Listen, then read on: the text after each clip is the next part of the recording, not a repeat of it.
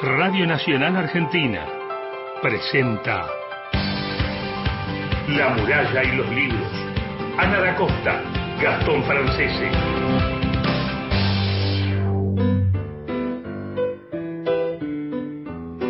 Hola, ¿qué tal? ¿Cómo están? Muy buenos días. Bienvenidos a La muralla y los libros, el programa de la Biblioteca Nacional. Como cada sábado, mi nombre es Ana da Costa. Hoy se emparejó la cosa acá, ¿eh? En el estudio, les ¿Qué cuento. pasó? Está Gastón Francese, está Ah, Natalia Bravo en la operación técnica y está Cristian Blanco en la coordinación de aire. Así que estamos parejos. Buenos días, ¿cómo estás, Gastón? hola, ¿qué tal? Muy, pero muy buenos días. 7 de la mañana, un minuto, 20 grados en la ciudad de Buenos Aires. Tenemos una gran noticia que contar que tiene que ver con la Biblioteca Nacional y que es muy celebrada en las redes sociales y tiene que ver, y en la página web, tiene que ver con la reapertura de la Biblioteca Nacional. La biblioteca reabre sus puertas luego de haber sido cerrada por la pandemia el 12 de marzo del año pasado y es un gran acontecimiento, ¿no? Va a ser en etapas, va a haber salas que van a estar habilitadas para investigadores, otras para usuarios. El mecanismo es bastante sencillo, ustedes ingresan a la página web, ahí está toda la información detallada de las salas, qué está abierto para quiénes y los horarios, porque va a haber un horario reducido, como te decía Gastón, va a ser en etapas la apertura. Por turno, eh, pero obviamente que cada avance hacia una normalidad es para celebrar. Así es. Por ejemplo, mira, te cuento. El horario va a ser de 10.30 a 14.30 y eh, la sala de libros, por ejemplo, va a estar habilitada para investigadores. El- la reserva de turnos es vía eh, de la página web con 24 horas de anticipación. Hay una reserva anticipada de materiales.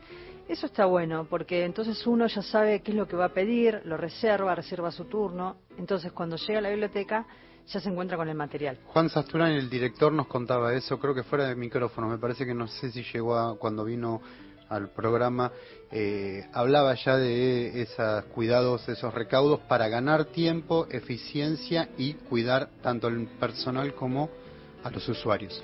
Claro, sí, eso fue la idea, por eso se trabajó tanto en el tema de protocolos y hace bastantes eh, eh, meses que se viene elaborando un protocolo justamente para eso que decía Gastón, cuidar al, al usuario, cuidar al trabajador, para que podamos hacer incluso el horario, es un horario que es fuera del horario pico, para que justamente que la gente se pueda trasladar y, y que pueda ingresar a la Biblioteca Nacional con los mayores cuidados posibles. Así que es una gran noticia. El próximo 15 de marzo es la gran reapertura El de la lunes. Biblioteca Nacional, el lunes. Como les decía, con cuidados, en etapa escalonada y toda la información que quieran saber, porque les cuento, las salas que van a estar habilitadas, sala de libros, hemeroteca, sala del tesoro, la sala de música y medios audiovisuales, la sala de materiales cartográficos y fotográficos, sala de archivos, la sala de no videntes y la sala de archivo de historieta y humor gráfico argentinos. 11 65 84 0870 es nuestra línea de WhatsApp y el contestador 30 segundos para llamarnos 0810 222 0870. Bueno, y nos cuentan eh, qué están leyendo en este momento, si están leyendo algún libro particular porque tienen que estudiar, porque les dieron ganas de, de comprar un libro, porque alguien se los recomendó. Entonces nos llaman y aparte si quieren compartir con nosotros esta alegría de la, de la reapertura de la biblioteca. Les aclaramos que la semana pasada, el sábado pasado, se cayó completamente el streaming de la Sí, radio. Nadie me llamó, na- No. ni un llamado. Ni un llamado. Fue la primera vez que Fui- nunca nos llamaron. es verdad. Pero bueno, Éramos solos. Está- estábamos solos acá en el estudio. Pero eh, evidentemente sí hubo un problema con, con las líneas telefónicas. Después nos vas a contar lo de la kermés del Museo del Libro, pero también fue una semana de festejos esta en cuanto a los homenajes por el 8 de marzo. Así es. ¿Sabes qué fue histórico el, el video que se subió a YouTube de la Biblioteca Nacional en un texto que escribió Cecilia Romana? Casi 30.000 eh, vistas en el, En el canal. día. Es impresionante. O sea, fue un récord. Pasó la entrevista de Samantha Schweblin. Con eso te digo todo. Impresionante. No, impresionante. Eh, la diferencia, yo hablaba los otros días con Cecilia Romana, que ella es escritora, poeta, correctora de la biblioteca, y es la autora del texto del, del video de, mm, de homenaje por el Día Internacional de la Mujer, eh, hablaba y le decía que, la diferencia a veces las hacen los contenidos, ¿no? Porque las imágenes, uno puede ver imágenes similares en, en muchos eh, organismos del Estado o instituciones que le rinden homenaje a, las luchas femeninas y feministas, eh, pero digo, la diferencia a veces las hacen los contenidos, ¿no? Los textos. y en este caso lo escribió Cecilia Romano. Vamos a compartir un fragmentito del video y también una reflexión de Alejandra Oberti, que es la titular de, doctora en sociología, titular de una cátedra de género, y le pedimos que reflexione en torno a la importancia del 8M. ¿Te parece que lo compartimos? Sí, lo escuchamos. Cada 8 de marzo, la celebración del Día de la Mujer se nutre de nuevos sentidos y más significados nacida de la necesidad de reconocer el mundo femenino en sus derechos y potestades. La fecha recuerda a las mártires de una fábrica textil en Nueva York, que se quemó con ellas adentro, porque sus dueños habían decidido dejarlas encerradas. Pero también trae a la memoria el grito de las primeras manifestaciones que en plena revolución industrial bregaron por mínimos derechos de trabajo para ellas y sus hijos. Políticas, médicas, madres, artistas, escritoras, todas luchadoras. Un puñado de nombres se nos viene a la cabeza cuando pensamos en ellas, nuestras mujeres americanas y argentinas.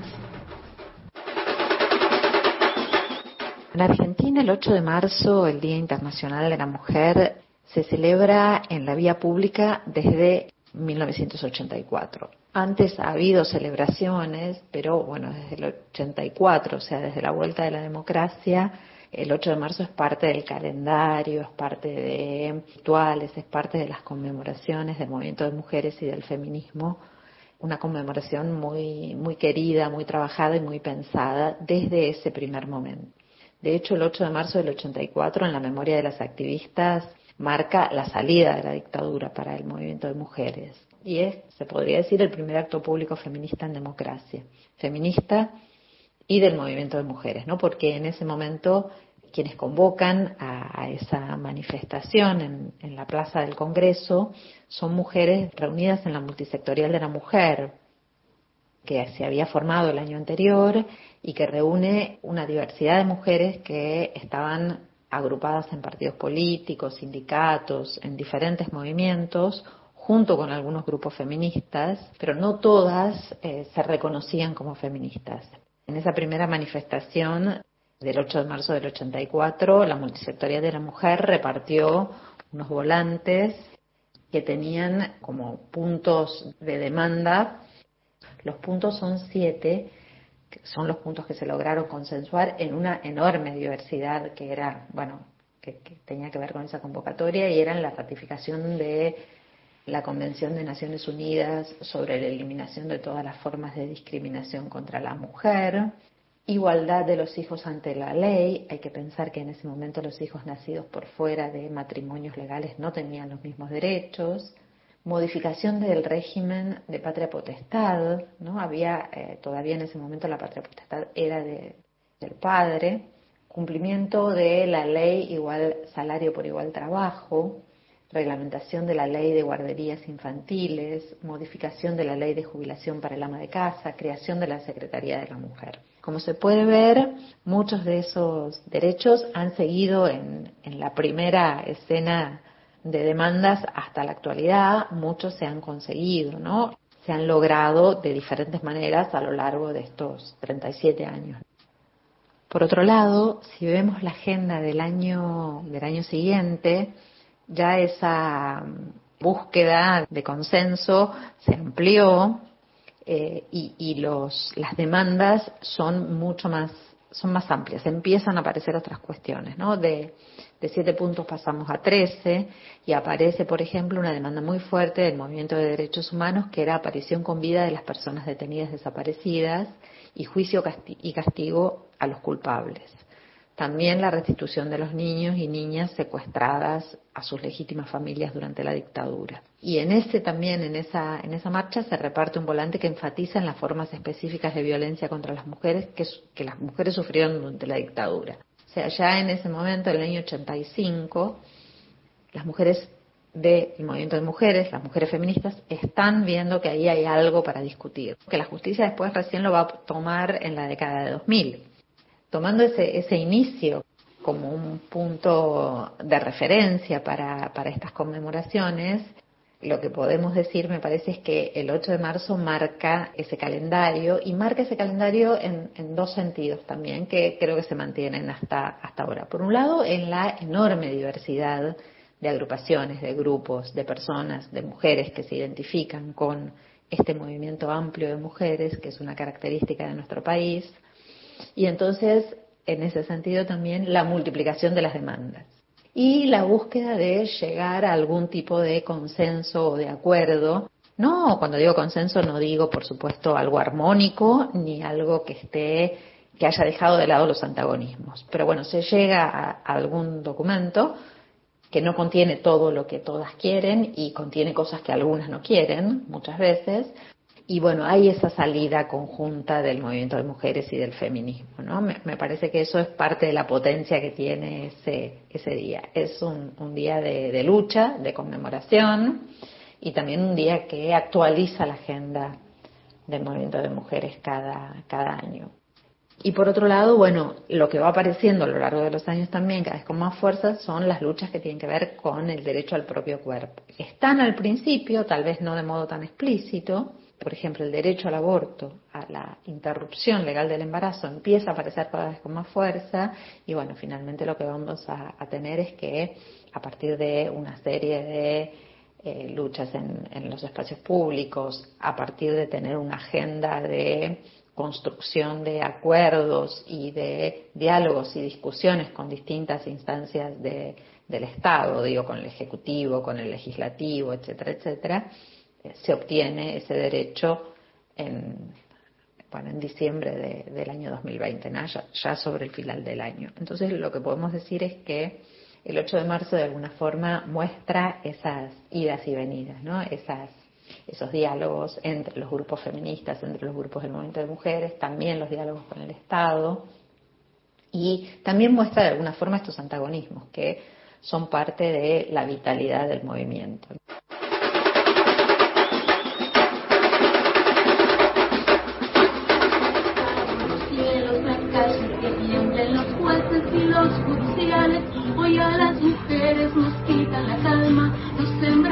Miedo, nos crecieron alas. Cada minuto de cada semana nos roban amigas, nos matan hermanas, destrozan sus cuerpos, las desaparecen. No olviden sus nombres, por favor, señor presidente. Cantamos sin miedo, pedimos justicia, gritamos por cada desaparecida, que resuene fuerte, nos queremos vivas, que caiga con fuerza el feminicida. Yo todo lo incendio, yo todo lo rompo, si un día algún fulano te apaga los ojos, ya nada me calla, ya todo me sobra, si tocan a una, respondemos todas. Y esta es la versión que hizo Natalia Oreiro junto a, su compañero, su marido Ricardo Mollo, Canción Sin Miedo, que es de Vivir Quintana, la compositora y cantante mexicana, que después vamos a escuchar eh, la canción en la versión de, Vivir Quintana con un coro lindísimo. Vamos ahora, y la que hablaba antes eh, es la socióloga Alejandra Oberti, que mm, eh, bueno, tiene una larga trayectoria como, como, profesora de grado y posgrado en la UBA, en la Universidad de La Plata también, directora desde hace más de una década del Archivo Oral de Memoria Abierta. Eh, bueno, y además eh, fue directora de la carrera de Sociología de la UBA entre 2014 y 2016. Es autora de Las Revolucionarias, Militancia, Vida Cotidiana y Afectividad en los 70 y de muchísimos artículos en libros y revistas sobre el pasado reciente latinoamericano. Y muy generosa porque cada vez que la convocamos siempre se suma y presta su voz. Sí, además ella se especializa en teoría social contemporánea, estudios de género y memoria del pasado reciente. Así que muchísimas gracias Alejandro Berti por por sumarte a la muralla de los libros y, y tus palabras y reflexiones acerca del Día Internacional de la Mujer. Vamos a los mensajes que hoy sí nos están llamando. Bien, vamos. A ver, los escuchamos. Buenos días, este, estoy leyendo Ilusiones de, releyendo Ilusiones de Richard Bach, releyendo Historia de Cronopios y Fama, leyendo Frente al Mar un libro de un compañero mío guardavida llamado Diego Chavarri, que hay un capítulo dedicado a mi perro guardavida, releyendo textos de fútbol, y quería preguntarles por qué no existen más las bibliotecas para ciegos. Yo iba a Edo a leerles a los no videntes, perdón. Así que bueno, un abrazo y los escucho todas las mañanas. En la biblioteca sí. En el lago. Hasta luego. Ahí, ahí, quería que terminara de hablar. El nombre del oyente, lo, a ver si lo, vamos a escuchar.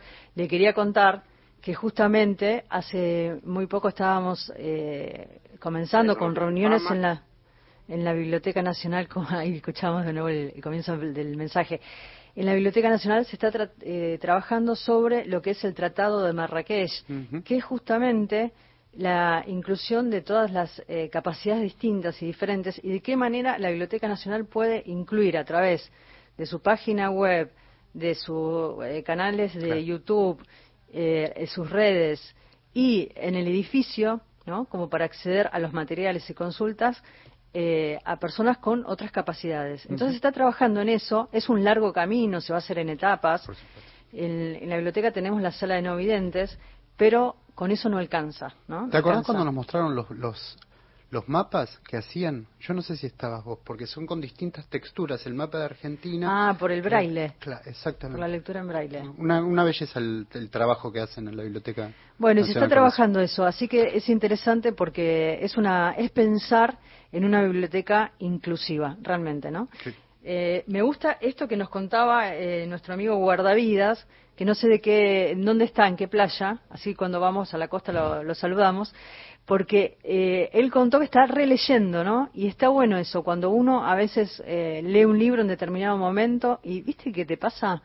Que uno lo lee y está en un momento tal vez eh, anímico de determinada manera y la lectura es de una forma. Total. Y lo lee diez años después, ¿no? Y es otra, es una, una nueva lectura de esa obra. Así que invitamos a todos los oyentes a que nos llamen a qué teléfonos. Eh, 0810-222-0870, como este oyente que ahora escuchamos.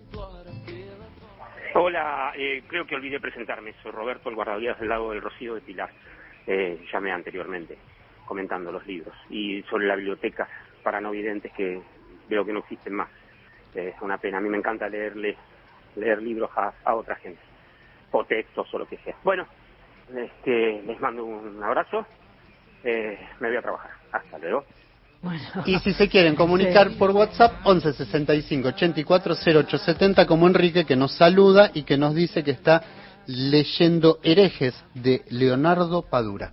¿Sabes que Me quedé pensando en lo que nos dijo recién Roberto, que le gusta leer a, las personas no videntes, y pienso en otro oyente nuestro que se llama Rubén, que siempre nos escucha, que se quedó ciego hace muy pocos años y que su nieta le lee, mirá qué buen cruce que podemos hacer ahí entre un oyente y el otro. Tenemos más noticias y tienen que ver con el Museo del Libro y de la Lengua. Estábamos hablando del Día Internacional de la Mujer. Y María Moreno, en el museo, ¿qué pensó? ¿Te acordás que el año pasado, cuando se abrió el... La primera actividad. Y la última. Y única. primera y única. Sí, la Kermés del día después, cuando se abrió en la Biblioteca Nacional el, no, en el Museo del Libro de la Lengua el año pasado, la Kermés del día después, bueno, el museo va a reanudar sus actividades con el relanzamiento de la Kermés del día después. ¿Cuándo va a ser? El martes. El martes a las 19 horas en la Plaza Boris Spivakov, que es la plaza que está en la esquina de Las Heras y Austria. Claro. Al paro internacional feminista de 2020, el Museo del Libro y de la Lengua no lo festejó el 8, sino el 10 de marzo con la kermés del día después. La muestra Mareadas en la Marea, diario íntimo de una revolución feminista y poesía en canilla libre. De ese modo el museo reabría al público retomando el legado de la maratón de lectura contra el femicidio que se había realizado en 2015, en marzo, ¿te acordás? Eh, cuando estaba María Pía López. Sí, sí. En 2021 el museo honra el paro internacional feminista sacando las tres cosas a la Plaza Boris Spivakov a través de un video con la participación de la actriz Belén Blanco. Estuvo Belén Blanco filmando ahí en el museo para, para este video. Las performances están a cargo de las curadoras Fernanda Laguna y Cecilia Palmeiro, las colectivas Martes Verde y nosotras proponemos literatura. ¿Quién es la generatrix? Laura Arnés, una Perfecto. genia. Armó toda esta actividad que va a ser al aire libre, con uso de barbijo obligatorio, va a estar todo señalizado para mantener la distancia social y pueden confirmar asistencia para tener un lugar asegurado en eh, la dirección de correo electrónico que es museo del libro arroba bn.gov gov con B larga, punto ar. museo del libro arroba bn.gov.ar Cualquier duda que ustedes tienen, saben que pueden fijarse en la página de la Biblioteca Nacional y ahí toda la información la van a poder encontrar rápido y fácil. Así es. Y ahora sí, vamos a escuchar la versión de Vivir Quintana, esta compositora y cantautora mexicana, eh, la canción Sin Miedo. Vivir Quintana que eh, habló hace muy pocos días con Telam desde su casa en la Ciudad de México, donde pasa la cuarentena, ahí junto con otras amigas, una pintora, una escritora, una bailarina, que son sus mejores amigas y con quienes comparte eh, proyectos artísticos. La escuchamos a Vivir Quintana.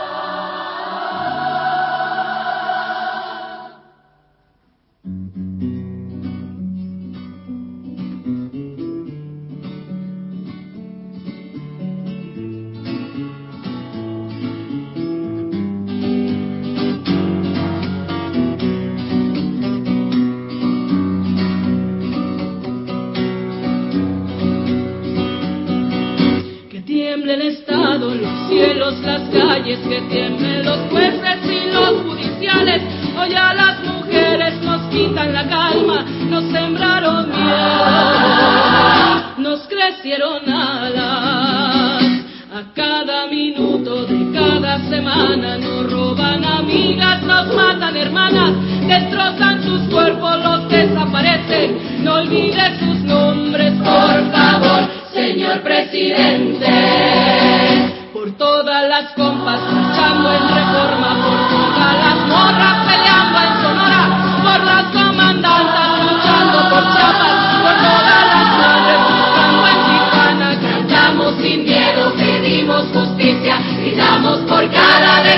Que resuene fuerte, nos queremos vivas, que caiga con fuerza el feminicida. Yo todo lo incendio, yo todo lo rompo. Si un día algún fulano te apaga los ojos,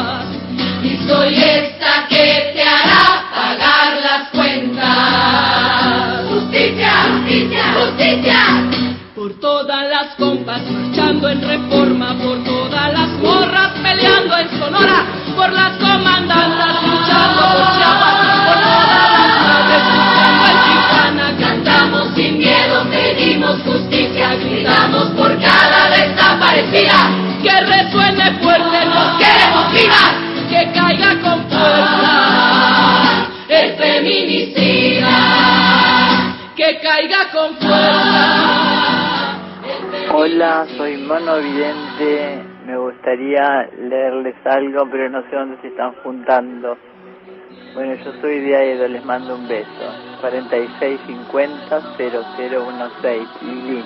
Chao, buen día. Continuamos en La muralla y los libros. Próximo programa. A las fuentes. Luciana Glesser. Sebastián Premisi. Habemus Papam.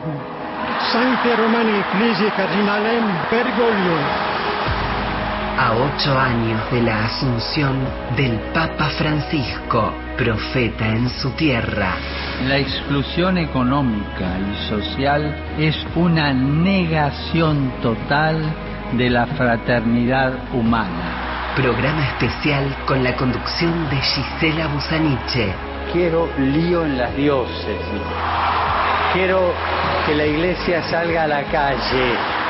Hoy a las 13 por Nacional. Rezo por ustedes. Les pido que recen por mí. La radio pública.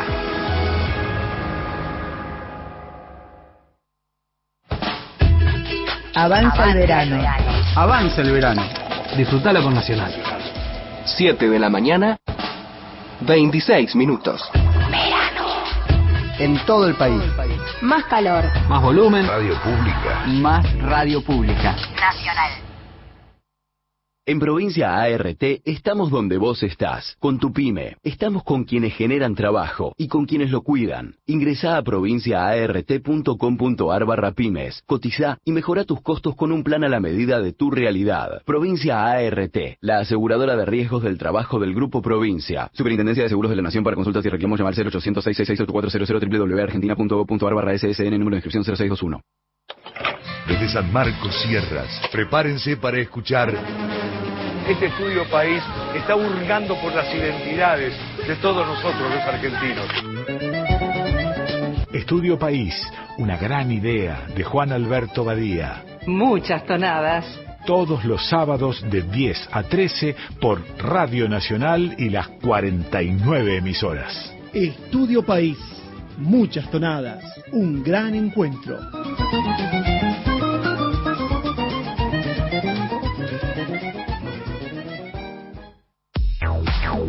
Continuamos en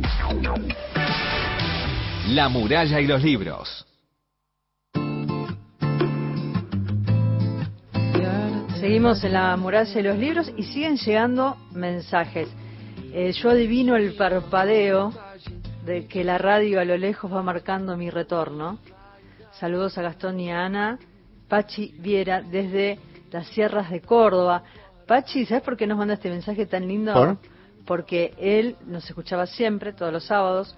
Me acuerdo de fotos de las sierras cordobesas Mm, nevadas, de frío que nos mandaba, también de una biblioteca bellísima que tiene ahí con un chelo.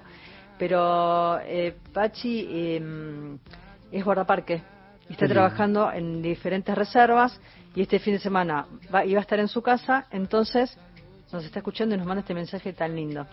Radio Nacional Ángel de Puerto Iguazú, los estoy escuchando. Un saludo muy grande allá a Misiones. Eh, después, buenos días, le regalé a mi hija Lucía, que es tatuadora y guarda vida, el libro eh, del tatuador de Auschwitz. Ahora lo estoy leyendo eh, yo, pero me pasa que es tan fuerte Sí, debe ser tremendo. Tremendo. Es tan fuerte, perdón, eh, que lo tuve que abrir. el- es tan fuerte que pasa en lo físico y en lo físico que me descompone. ¿A ustedes les pasó alguna vez? Sí, me pasó, ¿sabes con qué? Con Primo Levi que cuenta su, su experiencia en los campos de concentración. Él fue eh, un deportado. eh, y hay, hay, hay pasajes que son realmente... Yo creo que es la temática, porque es que me tremendo. hiciste acordar a Naidorf, eh, que fue el famoso jugador de ajedrez, ¿te Claro, acordás? claro, sí, que hizo sí, una sí. partida ciegas para que su familia eh, en Israel se enterara que él estaba vivo.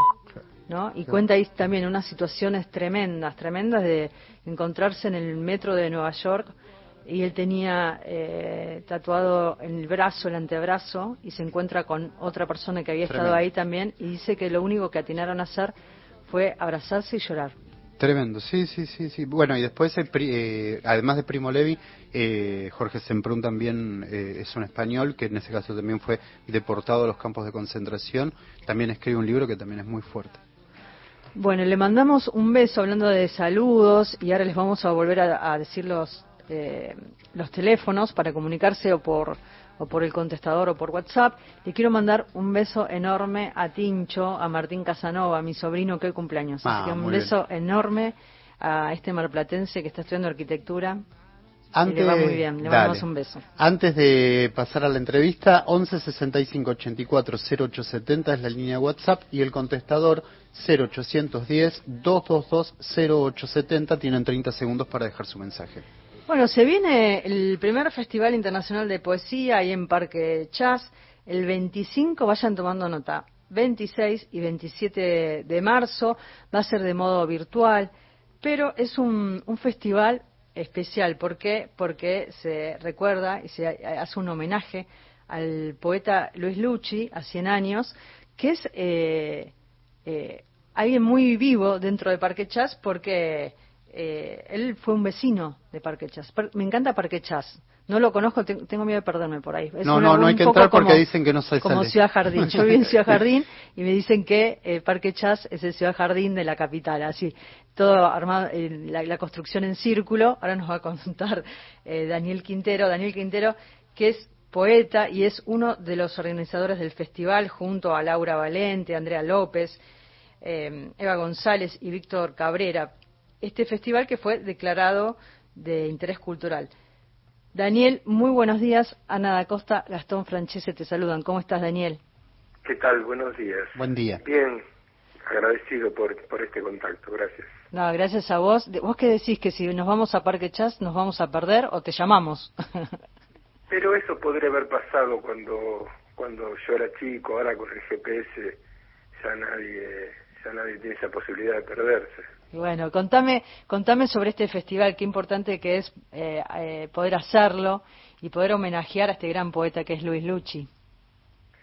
Bueno, la, la idea surge de, de que este año 2021 se cumplen, entre otros 100 años, también el de Piazzolla y otros, otros artistas más, se cumplen los 100 años del nacimiento de nuestro poeta Luis Lucci, que nació en el barrio de Villa Crespo, pero pasó toda su infancia, su juventud y parte de su vida adulta aquí en el barrio, aquí en Parque Chas, eh, hasta su exilio eh, por razones de persecución en, en, la, en la dictadura militar, donde él fue exiliado a Barcelona, en España, donde murió en el año 2000.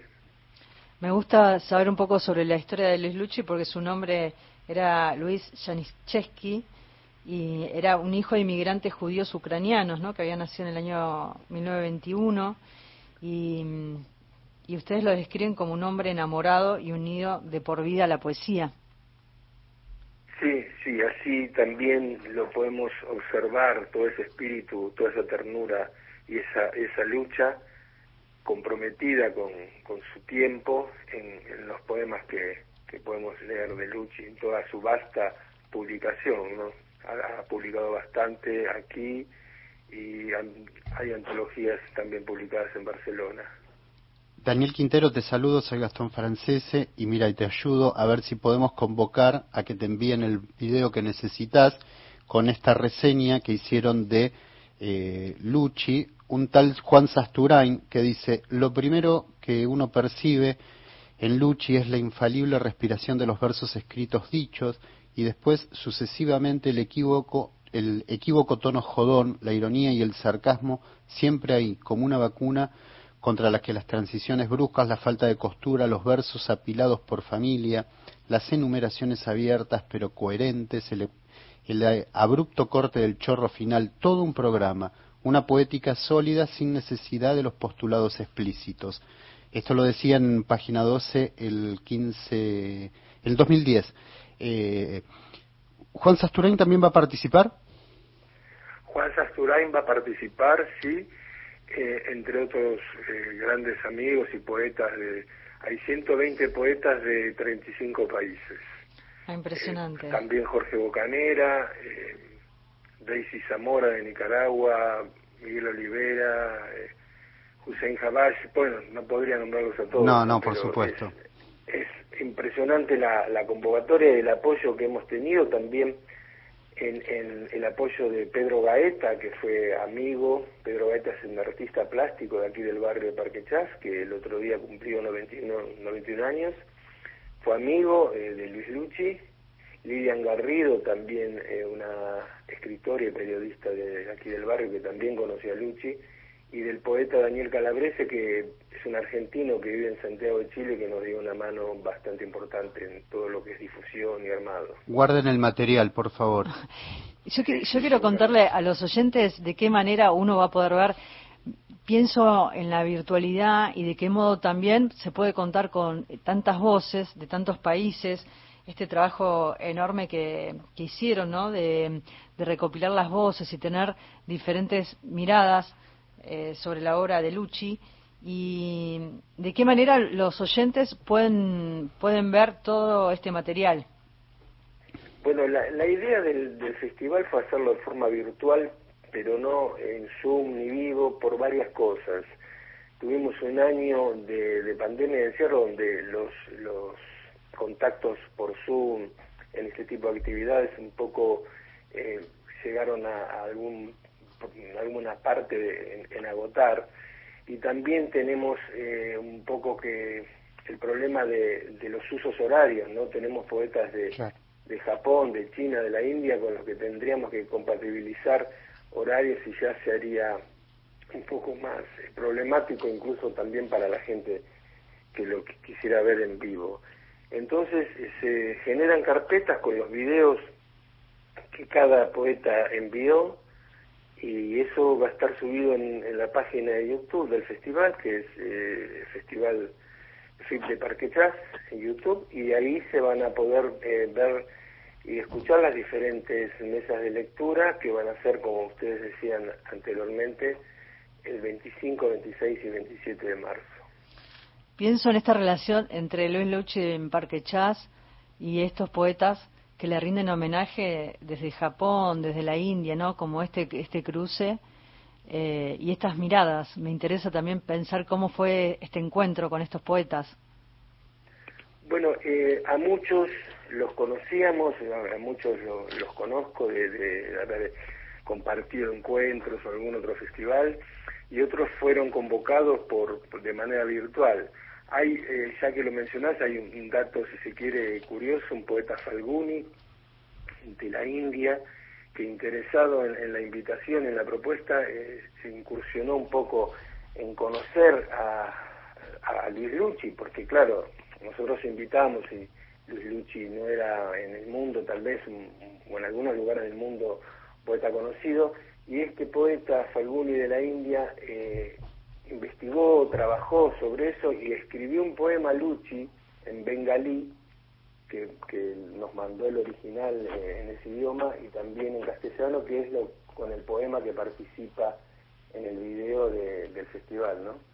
¿De qué manera nos podemos acercar a la obra de Lucci, quienes no lo conocen y quieren? Nosotros ahora vamos a compartir un, un poema de Luis eh, Lucci para acercarnos a, a su, su poesía, a su obra. Pero de, por, ¿qué, ¿qué, obras o qué libros o de qué manera podemos acercarnos a la obra de, de Luis Lucci? Bueno, eh, el, las ediciones Último Reino del poeta eh, Víctor Redondo ha publicado dos antologías. Lo que pasa es que el material de Lucci ya está como agotado, ya digamos está como en un, en un lugar de culto. Yo el otro día, sin ir más lejos, conseguí un libro por Mercado Libre, un libro, ¿no? Sí.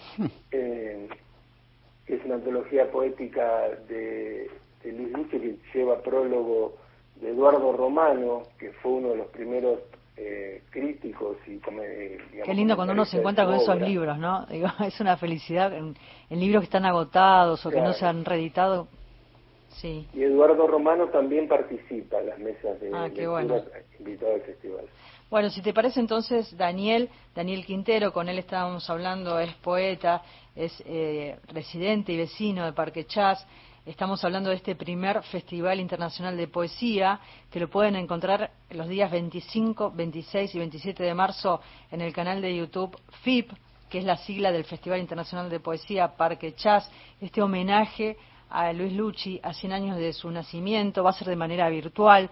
Como decía Daniel, más de 35 países, en las voces de 130 poetas, y este festival que que se hizo junto a la colaboración de Laura Valente, Andrea López, Eva González y Víctor Cabrera, declarado de interés cultural. Vamos a compartir y cerrar esta entrevista con la voz de Luis Lucci. Gracias Daniel por, por esta conversación telefónica en esta mañana. Bueno, agradecido a ustedes y también destacar que va a haber músicos invitados de aquí del barrio, nacidos de aquí del barrio, algunos que residen en el exterior y otros que viven aquí en la Argentina. ¿Y se va a transmitir o, o eso va a ser un, un, espectáculo en vivo durante esos días? No, no, también, también en la misma modalidad virtual, virtual. por el canal de YouTube. Bueno, muchísimas gracias. gracias. A ustedes, buenos días, gracias. Buenos días. Y ahora sí lo escuchamos a Luis Lucci con uno de sus Juan se despide de la novia. Pedro, sobresaltado, despierta de la siesta. Son las 18 horas de Greenwich y de los cuatro puntos cardinales de la ciudad han salido hombres de correcta redacción y pasable ortografía. Comentando caballos y mujeres se congregan en las antesalas de los jefes de redacción que ya hicieron antesala en las puertas de los propietarios, que ya hizo antesala en la entrada de su interés moral e intangible. Los tentáculos de las fuentes de información, que no descansan jamás, pusieron sobre las carpetas sus puntos de vista y a Juan y a Pedro y a los demás les encargan una forma literaria ágil, deportiva, alegre, accesible, de tal carácter que terminado de leer sirva para envolver un paquete de chorizos o para limpiarse el culo. Continuamos en La muralla y los libros. Llegan mensajes. Así es, Sí. 7 y 42 de la mañana. Buenos días desde la ruta provincial 26, camino a Sarmiento Chubut. Soy Cristian. Desde acá los escucho siempre en las rutas de la Patagonia. Qué lindo, que me dio ganas de viajar. Qué lindo que te Estar ahí en la acompañen, sí. ruta, a la mañana, ¿no? Que no, me imagino que no hay muchos autos y estar disfrutando del paisaje. Me, me trasladó Sí, allá. Muy lindo, muy lindo. Gracias, pues, un abrazo muy grande. Sí, a la Patagonia que la está pasando muy mal, Uy, ¿no? sí, con, con todo el tema de los incendios, tremendo. Eh, nos solidarizamos y le mandamos un beso muy grande y nuestro apoyo a toda la gente que la está pasando realmente muy mal, ¿no? Así es. Con todos estos focos. Hablábamos de Luis Lucci, a 100 años de su nacimiento, y también esta semana se cumplieron 100 años del nacimiento de Astor Piazzolla. Un grande. Un grande. Ayer, sabes que mm, me llama Juan Sasturain, estábamos hablando del tema de la reapertura de la biblioteca, y me dice, ¿qué estás haciendo, Anita? Y le digo, estoy escuchando a Piazzolla para ver qué canción vamos a compartir mañana en el programa. Y, y le dije que había elegido Adiós Nonino, ¿no? Adiós Nonino que en el video me gusta cómo eh, Astor Piazzolla va eh, conjugando y va eh, modulando su cara con la música, ¿no? De qué manera transmite todo lo que pensaba, me, me llevó a pensar en su padre, porque esa canción se la compuso su padre, en ese primer regalo que le hace, él quería tocar la armónica y su papá le trae, él estaba con un problema en las piernas en ese momento, era chiquito, le trae un bandoneón, ¿no? Y de qué manera marca su vida para siempre. Y esta canción que Astor Piazzolla le compone a su padre y uno puede ver en la gestualidad ese amor a su padre. Así que vamos a compartir en esta mañana en nuestro homenaje a Astor Piazzolla, que también está en el, en el canal de YouTube de la biblioteca un video homenaje. Astor Pantaleón Piazzolla. Ahí está, lo escuchamos. Adiós, Nanino.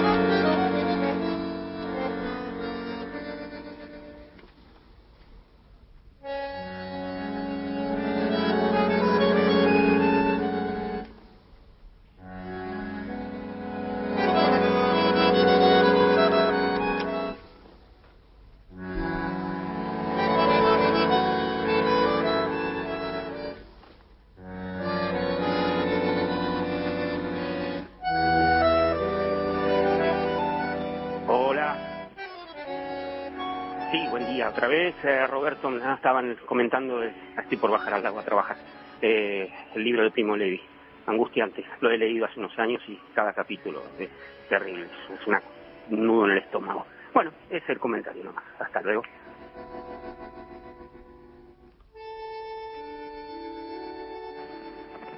Buen día Ana, soy Silvio, nacido, criado y posiblemente muerto en Parque Chas. Querés venir a Parque Chas tenés que agarrar las calles que tienen nombre de apellidos, ¿no? Todas esas calles vienen de otro barrio y salen a otro barrio, así que ahí no te perdés nunca. Las calles con ciudades son más complicadas. Un beso grande, chao, chao.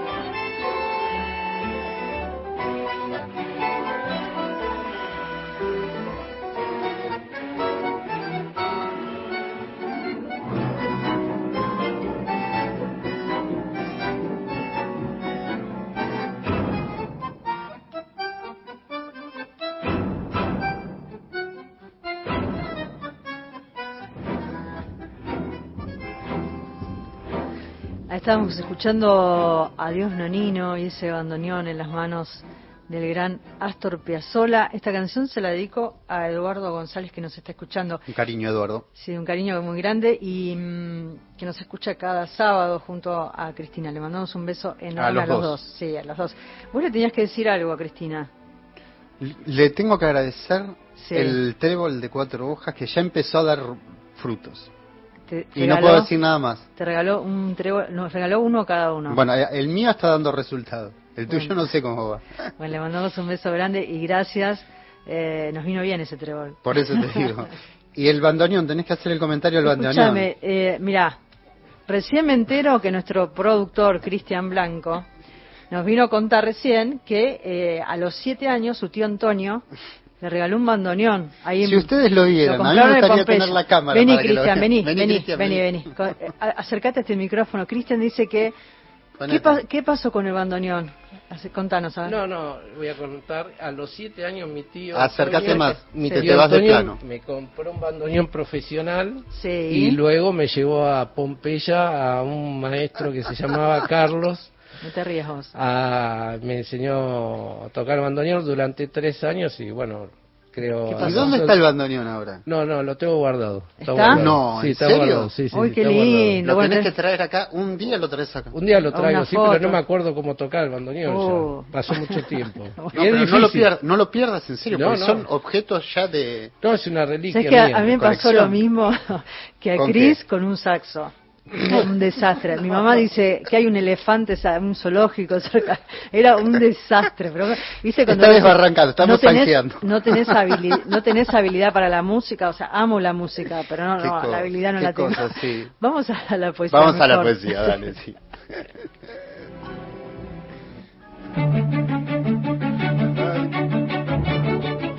Siempre estás como ausente de la tarde. Raúl González Muñoz. Llora, llora, Brutaú. Enrique Banks. Alejandra Yo Pizarro. no sé nada. Hilario Cazú.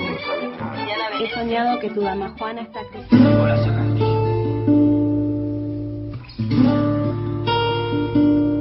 Hola, soy Sabrina Usach, nací en la provincia de Mendoza y vivo hace un tiempo en la provincia de Buenos Aires.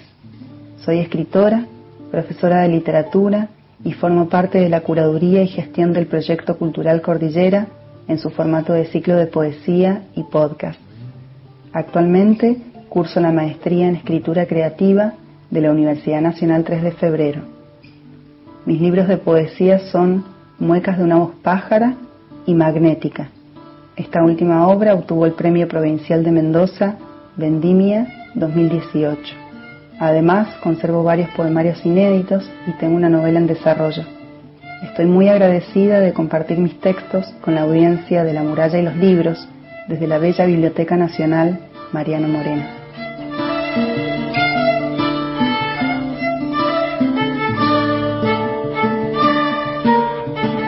Voy a leer dos poemas que se encuentran en mi libro inédito Nazca. Árbol. Intentamos dejar a salvo la enramada de los vínculos. Yo preferí hijar un poema a la sombra, en el cobijo de corrientes llanas, después de velar los álamos que fui perdiendo. De a poco aprendí a la muerte. Todo lo crecido pronto era pérdida. Elegimos texturas distintas de comprender el tiempo, acumulado como la yesca venida por una brisa suave. Esto es lo que nos va quedando en los ojos a quienes permanecemos acá. El viento nos acumuló al tuntún, brotamos salvajes, miramos al sol como estacas a medio enraizar. No me pregunten entonces por qué eché mis manos en otras aguas, por qué vertí mi lengua en estos humedales. Aquel chañar germinó así y crece así y se colora así porque no ha sabido tomar decisiones.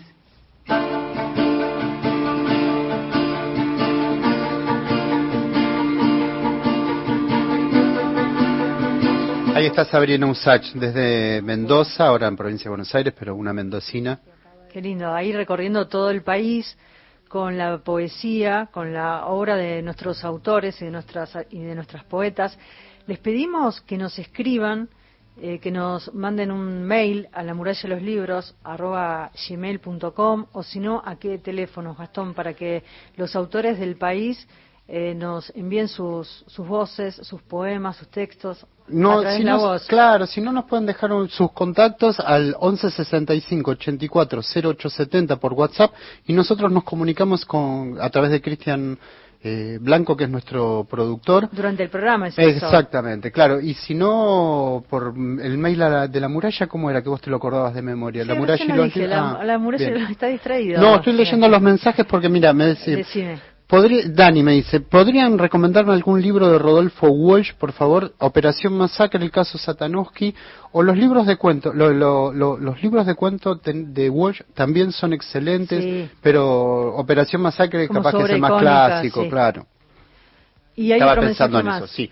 Eh, también nos escribe, nos manda una foto, eh, perdóname que busco el nombre, Sí. Cristian. Cristian nos escribe desde la ruta, nos manda una foto y dice, gracias a ustedes, es verdad, la cordillera en Chubut está muy mal, eh, la semana que viene van a estar transportando las donaciones, así que nada, y nos mandan la foto, así que un Hay cariño, muchos un lugares, abrazo si muy nos grande. quieren, si nos quieren mandar a algún lugar donde se puedan hacer donaciones, así lo anunciamos en estos minutos que nos Total, quedan, así lo, lo podemos hacemos. dar una mano, claro, Sí. exactamente. Les decía, el mail es la muralla de los libros arroba gmail.com. Si quieren nos escriben ahí y si no durante el programa nos dejan su teléfono, su mail, su contacto, Exacto. así después eh, hacemos la, la producción de sus textos y los compartimos en el programa. Les quiero compartir. Kermés. No, Ah. además de la kermés, se viene las nadies. A ver. ¿Sabías? No, no lo sabía. va a ser el 20 de marzo a las 19 horas en el Museo del Libro y de la Lengua. Es la presentación de las microhistorietas editadas por el INADI como Ah. reconocimiento a la labor de las mujeres que a lo largo y a lo ancho del país sostienen comedores populares arriesgando sus vidas en plena pandemia. Ah, qué bueno. El evento se va a hacer en, en- en los jardines del Museo del Libro y de la Lengua. Les repito, es el 20 a las 19 horas. A través del formato de historia gráfica se relata el devenir de 10 mujeres de distintos puntos del país que fallecieron a causa del COVID-19, sosteniendo su labor comunitaria. En la primera presentación se cuenta la historia de Gladys Algan- Alganarias, militante de la CTA y referente del barrio Carlos Mujica, conocido como la Villa 31. Eh, este trabajo fue llevado a cabo en conjunto por Dina Sánchez, Karina López Monja, que es eh, periodista y referente del MTE, quienes realizaron la tarea de campo recuperando estas historias y además el equipo de Inadi Cultura, eh, que tradujo la experiencia al formato de historia gráfica. Bueno, esta presentación cuenta con la presencia de Victoria Donda, Dina Sánchez, Karina López Monja, Cecilia Sperling, Ro Ferrer y Franco Armando, y el cierre va a estar a cargo del grupo artístico Belleza y Felicidad Fiorito. Recuerden ustedes, el lunes se reabre la Biblioteca Nacional, el martes la actividad en el Museo del Libro y de la Lengua, que La es la Kermés. Kermés. El sábado 20 va a ser esta actividad Las Nadies. Y recuerden que las dos actividades del Museo del Libro de la Lengua es con capacidad de público limitada. Tienen que confirmar asistencia en el- la dirección de correo museodelibro.bn.gov.ar. Más que nada por el tema del aforo, ¿no? De la cantidad de gente que puede estar al aire libre. La biblioteca reabre sus puertas. Con- como les decíamos, pueden ingresar a la página web de la Biblioteca Nacional y ahí están los horarios, los formularios para poder eh, pedir turno, para poder pedir los materiales. Y el Museo del Libro reabre su jardín para compartir estas actividades. Mira qué lindo mensaje. Hola, soy Roberto Apaza de El Carmen, Jujuy. Primera vez que los escucho. Soy el presidente del grupo de letras de El Carmen y nos manda sus poemas. Qué Esta bueno. semana nos vamos a comunicar con vos entonces, Roberto, así podemos ver que, cómo los grabamos o qué podemos difundir de ustedes. Bueno, hermoso, ¿eh? Jujuy. Jujuy, ahí está. Y recorriendo todo el país, sabes que mm, directivos de la Biblioteca Nacional están recorriendo el país porque estamos justamente gestionando espacios y sedes en diferentes provincias para que la biblioteca no sea solamente el espacio de la Biblioteca Nacional en Agüero y Las Heras, sino que también tenga sus sedes en diferentes lugares y regiones del país. Me voy a Córdoba, Catamarca, Mar del Plata, Mar del Plata. Me quiero Rosario, ir a pará, pero tengo- Rosario también. Rosario tengo ganas y Tierra del Fuego me encantaría. Bueno, y queremos conocer también a nuestras escritoras y nuestras poetas de todo el país. ¿Eh? ¿Las vamos a conocer? Va, obvio, y vamos a hacer algo más con eso. Bueno, llegamos al final del programa. Hoy un programa que hicimos dos y dos. Hay Natalia Bravo en la, en la operación técnica, Cristian Blanco en la coordinación de aire y en la producción, Gastón Francese y quien les habla, Ana da Costa. Que tengan todos muy buena semana. Cuídense todo el tiempo, cuidémonos, cuidemos al otro. Chao, hasta el sábado.